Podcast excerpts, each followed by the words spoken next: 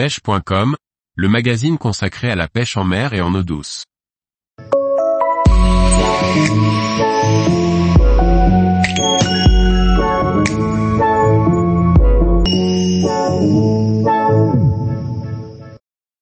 Le matériel à choisir pour la pêche du bar à vue à la mouche. Par Jean-Baptiste Vidal. La pêche de gros bar à vue à la mouche nécessite un matériel robuste, puissant et durable. Il faudra bien sûr l'adapter à ses postes, à la taille des poissons, mais aussi à sa façon de lancer. Voici quelques conseils pour démarrer ou se perfectionner dans cette pêche pleine d'émotions et d'adrénaline. Le plus important dans cette pêche, qui demande une grande rapidité et beaucoup de précision, est le choix de la canne. C'est elle qui propulsera votre mouche sur votre cible, un bar en déplacement ou statique dans très peu d'eau. Dans cette pêche, nous ne recherchons pas la distance, contrairement à la pêche au streamer du bord ou en bateau, mais surtout la précision et la rapidité d'exécution. C'est un choix assez personnel surtout au niveau de la marque. En termes d'action, un débutant devra choisir une canne qui se charge facilement tout en conservant une action assez rapide pour lancer précisément. Une canne donc semi-rapide, medium fast, sera le plus approprié. Pour le pêcheur confirmé ou expert, une canne rapide à très rapide est plus souvent employée. Elle permet de tout de suite répondre à votre demande et d'envoyer rapidement et précisément votre imitation dans la zone où vous le souhaitez. Personnellement, j'utilise très souvent la canne Sage Salt HD en 9 pieds soit de 8. Elle est légère, très rapide et merveilleusement précise. La puissance 8 me permet de brider les gros bars lorsqu'ils veulent partir dans des obstacles ou pour écourter le combat.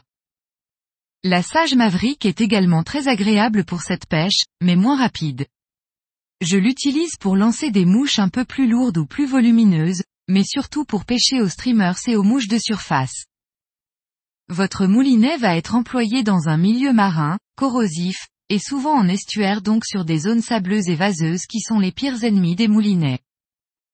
De plus, un bon frein permet de fatiguer plus rapidement un poisson, voire de le stopper et le contrer en cas d'obstacle, parc à huîtres, rochers, cordage. J'utilise le moulinet Sage Spectrum C en taille 7 8 qui est à la fois léger, puissant avec un frein progressif et étanche.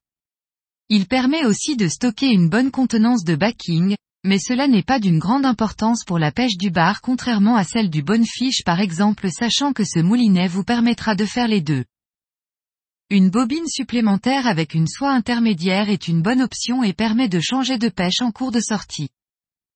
La soie est un autre élément très important, car c'est elle qui va charger votre canne et vous permettre de pouvoir lancer où vous le souhaitez. Une mauvaise soie sur une bonne canne ne donne pas un ensemble performant. Il faut donc absolument choisir un modèle mère, de couleur neutre et en aucun cas flashy, avec une bonne glisse et un profil ou fuseau adapté.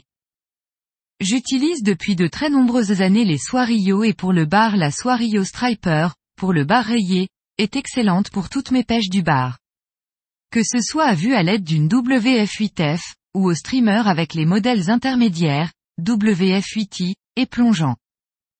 Depuis l'an dernier, les soies Rio possèdent un revêtement unique dit Slick Cast appelé premier, qui octroie une glisse hors du commun.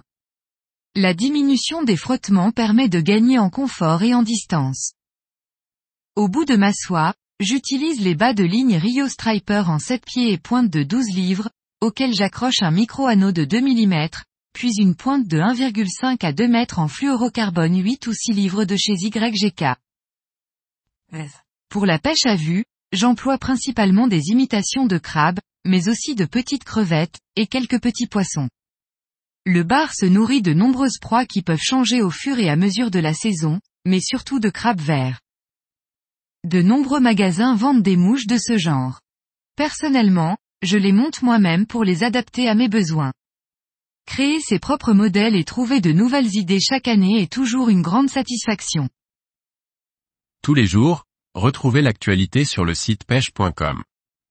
Et n'oubliez pas de laisser 5 étoiles sur votre plateforme de podcast.